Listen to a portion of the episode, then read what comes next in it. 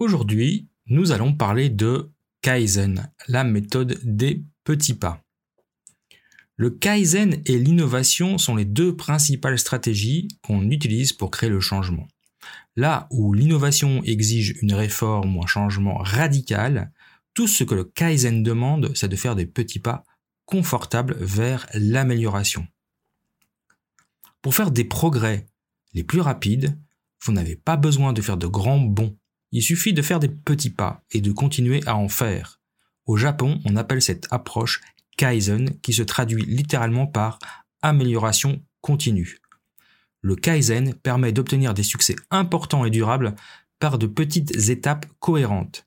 Il s'avère que la lenteur et la constance sont le meilleur moyen de surmonter votre résistance au changement.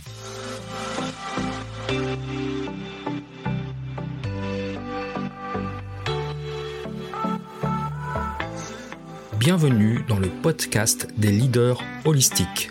Je suis Christophe, votre expert en leadership, excellence opérationnelle et lean management depuis plus de 25 ans. Ce podcast est pour vous si vous êtes attiré par le leadership, le développement personnel et la spiritualité. Si vous avez besoin de mieux équilibrer votre vie privée et votre vie professionnelle. Si vous avez d'importantes responsabilités professionnelles et que parfois cela affecte votre vie privée ou inversement. Si vous voulez devenir un leader serviteur, bienveillant, humaniste, éthique et intuitif, si vous voulez développer un leadership avec une approche globale, intégrale, holistique, basée sur votre corps, votre cœur et votre esprit, pour le bien de vos proches et de la communauté, alors vous êtes au bon endroit.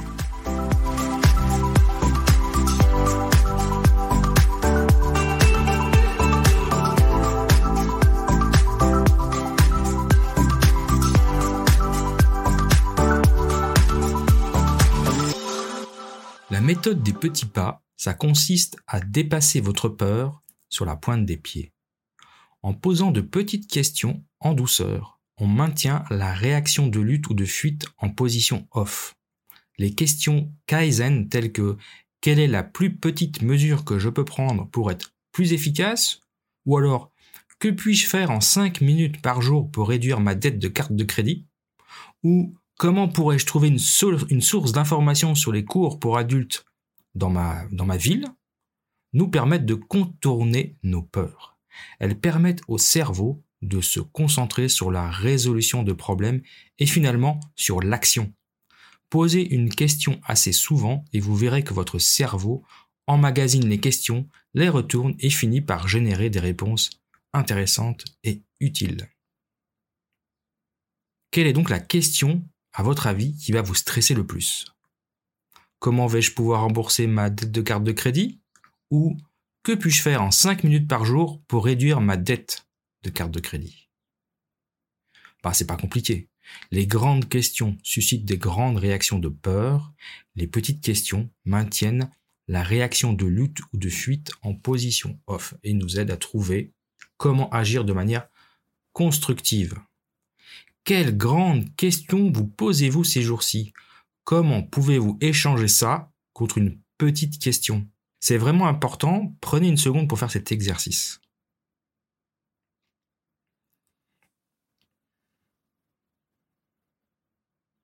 Faites en sorte que vos questions soient petites et vous réduisez les chances de réveiller l'amygdale et de susciter une peur débilitante.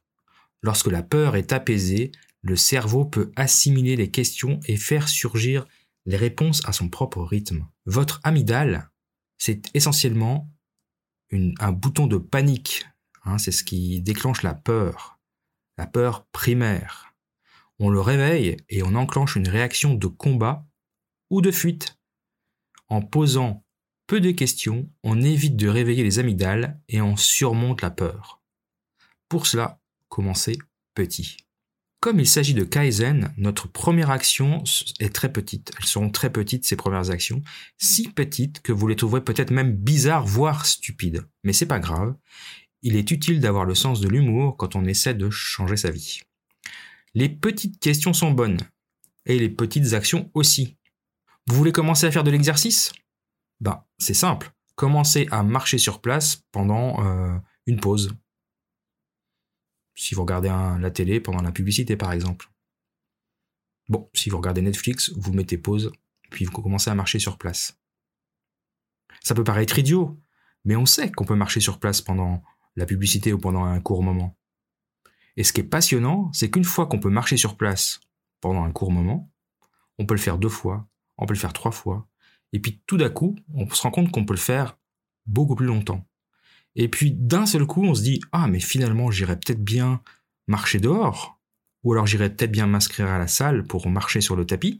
Et ça, devient beaucoup moins intimidant, voire impossible, parce que bon finalement si je peux marcher sur place pendant euh, dix 10 minutes, un quart d'heure à la maison, je peux aller marcher une demi-heure dehors, et puis la semaine prochaine je peux marcher 45 minutes, et puis la semaine d'après une heure, et puis dans moins d'un mois, vous marchez une heure dehors, sans vous essouffler, sans vous fatiguer.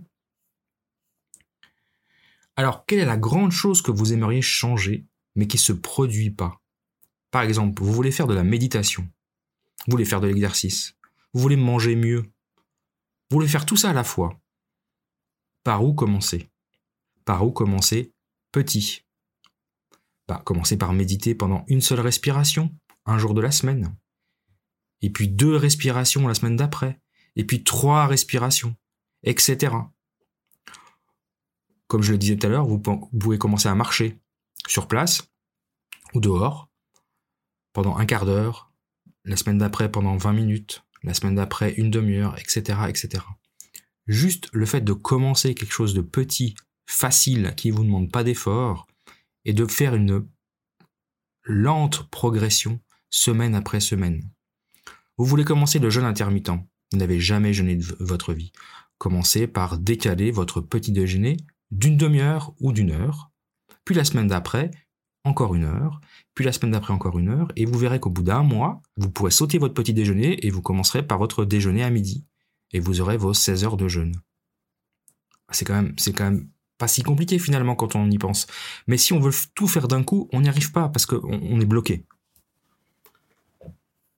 Alors quel petit pas pouvez-vous faire? Si vous essayez d'atteindre un objectif spécifique, demandez-vous chaque jour quel est le petit pas que je pourrais faire pour atteindre mon objectif? Qu'est-ce qu'on se pose comme question à haute voix ou dans votre, pensée hein? Adoptez bien un ton bienveillant avec vous-même, ne vous moquez pas de vous, prenez une simple décision, comme si vous parliez à votre ami, avec bienveillance. Donc, soyez gentil avec vous-même. Je vous rappelle qu'adopter le même ton avec vous-même que celui que vous utilisez avec un ami, c'est important, ça montre que vous êtes votre propre ami. D'accord? Ensuite, posez-vous une autre question. Quelle est la première étape que je pourrais franchir pour atteindre cet objectif?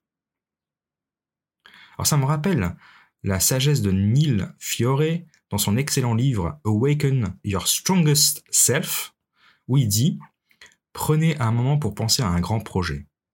Par exemple, peindre le salon, perdre 5 ou 10 kilos, apprendre à jouer d'un instrument, terminer euh, l'université ou une formation. Fixer une date limite raisonnable dans les semaines, les mois ou les années à venir. Inscrivez la date de l'échéance en haut d'une page. Puis remontez le temps à partir de la date limite en descendant sur la page. Écrivez chaque semaine ou chaque mois jusqu'à ce que vous arriviez à aujourd'hui. Et demandez-vous alors quand puis-je commencer aujourd'hui Par quelle partie je vais commencer? Après avoir passé au moins 30 minutes de travail ininterrompu sur le projet, demandez-vous quand puis-je recommencer? Et vous venez de créer une image mentale d'un projet qui se déploie dans le futur, comme des étapes vers votre objectif, mais qui ramène aussi votre esprit au présent, et votre corps peut alors libérer son énergie et commencer à travailler. Posez-vous cette question quand vous l'avez fait une fois. Quand pourrais-je recommencer? La première étape pour changer la réalité est de la reconnaître telle qu'elle est maintenant. C'est pas nécessaire de souhaiter qu'elle soit, que ça soit autrement. Elle est comme elle est maintenant. Il faut l'accepter. Elle est simplement là. Agréable ou pas d'ailleurs. Vient ensuite le comportement qui agit sur la réalité présente et qui va provoquer un comportement qui peut changer ce qui est. On peut ainsi avoir la vision de ce qui sera et on peut continuer de cette sorte. Sculpture d'esprit. La sculpture mentale, mise au point par Ian Robertson, est une technique récente qui implique une immersion sensorielle totale, mais toujours imaginative. Elle exige de ses praticiens qu'ils fassent semblant d'être réellement engagés dans l'action, non seulement en voyant, mais aussi en entendant, en goûtant, en sentant et en touchant. Dans la sculpture mentale, les personnes imaginent le mouvement de leurs muscles, ainsi que la montée et la descente de leurs émotions. Ça, ça me rappelle un autre livre euh, de Heidi Grant Alverson, euh, un livre qui s'appelle Succide, où elle s'étend sur la science du succès. Elle nous dit qu'il est beaucoup mieux de s'imaginer en train d'agir que d'imaginer le résultat qu'on sait réellement obtenir. Ça, c'est puissant en fait. Imaginez que vous êtes en train de faire les choses et non pas juste le, résultat. Et voilà ce qu'elle dit dans son livre. Hein. Qu'en est-il de la visualisation du succès? Je ne citerai pas de nom, mais il semble qu'il existe un très grand nombre de livres d'autodéveloppement, de, de self-développement, qui disent aux gens d'imaginer ce qu'ils veulent dans leur tête et que cela se produira d'une manière ou d'une autre. Ce serait génial si c'était vrai, hein, mais c'est euh, mais c'est complètement faux. Scientifiquement parlant, il n'y a aucune euh, preuve de tout ça. La visualisation, par contre, ça peut être très utile si vous imaginez les étapes à suivre pour réussir, plutôt que le succès lui-même. Simulez mentalement le processus de réalisation de l'objectif plutôt que le résultat espéré. Ça permet non seulement d'être plus optimiste, mais aussi de mieux planifier, de mieux se préparer. Imaginez-vous en train de faire ce qu'il faut pour réussir, et vous vous surprendrez bientôt à croire que vous en êtes capable. Et le mieux, c'est que vous aurez tout à fait raison. Et elle poursuit en disant ne visualisez pas le succès, au contraire, visualisez les étapes que vous allez franchir pour réussir. Le fait de vous imaginer en train de franchir la ligne d'arrivée ne vous aide pas vraiment à y parvenir, mais le fait de visualiser la façon dont vous ferez la course, la stratégie, les stratégies que vous allez utiliser, les choix que vous ferez, les mouvements, les obstacles que vous allez rencontrer, ça va, vous donner non seulement plus de confiance, vous vous sentirez également mieux préparé et prêt à la tâche qui vous attend. Et c'est ça, vraiment, l'optimisme réaliste. Alors donc, je vous demande, je vous le dis, il est temps de nous sculpter l'esprit en imaginant les petits pas qui nous mèneront au succès. Et pour cela, la première chose, c'est d'écrire dans un journal. Les recherches démontrent que les personnes qui utilisent un journal pour consigner leurs émotions en retirent le même type de bénéfices psychologiques que celles qui parlent à un médecin, un ami ou un prêtre. Je crois que la raison pour laquelle écrire dans un journal est si efficace est que, pour beaucoup de gens, c'est une affaire assez importante que de décider que sa vie émotionnelle est suffisamment précieuse pour écrire un livre que personne d'autre ne verra jamais. Voilà ce que c'est un journal. Alors si vous n'en avez pas, je vous incite à acheter un cahier, quel que soit le format. Mettez-y vous. C'est génial de capturer ses rêves, d'articuler ses valeurs, d'honorer ses émotions, de garder une trace de toutes les choses par lesquelles vous êtes reconnaissant. Exprimez votre gratitude dans votre journal. Euh, je ferai un autre épisode sur le, journaling et sur euh, les conseils des, neurosciences, pardon. Et, en quoi le fait de consigner dans un journal, et qu'est-ce qu'on peut consigner dans un journal, peut nous aider dans la réalisation de nos objectifs. Plus les récompenses externes sont importantes, plus le risque est grand d'inhiber ou d'étouffer la volonté native d'excellence. Les gros prix fantaisistes suppriment ce que le docteur Edwards Deming un des plus grands défenseurs du Kaizen, appelait la motivation intrinsèque. Deming était l'un des plus ardents défenseurs de la méthode Kaizen. De la méthode Kaizen, il appelle ça la motivation intrinsèque. Dans le monde de l'entreprise, les grandes récompenses en espèces, donc en argent, peuvent faire passer le message qu'un employé n'est qu'un rouage de la machine qui doit être rendu fou par la possibilité d'un gain personnel. Les récompenses importantes peuvent devenir un objectif en soi, usurpant le désir naturel d'un employé de trouver la stimulation et la créativité dans son travail. Une fois la récompense importante en main, la motivation de la personne va redescendre et donc il va falloir recommencer. Donc c'est pas le meilleur moyen. Qu'est-ce qu'on peut dire? Quelle est la différence entre la motivation intrinsèque et la motivation extrinsèque? Les chercheurs ont constaté que si l'une des, trois aspirations extrinsèques, c'est-à-dire l'argent, la célébrité ou la beauté, était très élevée pour un individu par rapport aux trois aspirations intrinsèques, l'individu était également plus susceptible de présenter moins bonne santé mentale. Par exemple, le fait d'avoir une aspiration exceptionnellement forte à la réussite matérielle, s'est associé au narcissisme, à l'anxiété, à la dépression, à un fonctionnement social moins performants, moins bons, euh, selon l'évaluation des psychologues. En revanche, une forte aspiration à l'un des objectifs intrinsèques est positivement associée au bien-être. Alors ces objectifs intrinsèques, ça peut être des relations significatives, hein, avoir de belles relations avec les gens, un épanouissement personnel et euh, la contribution à la communauté. Les personnes qui souhaitent fortement contribuer à leur communauté, par exemple, avaient plus de vitalité et une meilleure estime d'elles-mêmes. Lorsque les gens organisent leur comportement en fonction de leurs aspirations intrinsèques, par opposition aux aspirations extrinsèques, ils semblent plus satisfaits, ils se sentent mieux dans leur peau, ils affichent, davantage de signes de santé psychologique. Donc, se concentrer sur les objectifs extrinsèques, la célébrité, l'argent, la beauté, ça rend pas heureux, mais ça, je vous apprends rien. Euh, et se concentrer sur des objectifs intrinsèques c'est-à-dire les valeurs de base du leadership holistique, euh, les relations humaines significatives, son épanouissement personnel et la contribution à la communauté, ça, ça rend heureux et ça a été scientifiquement prouvé.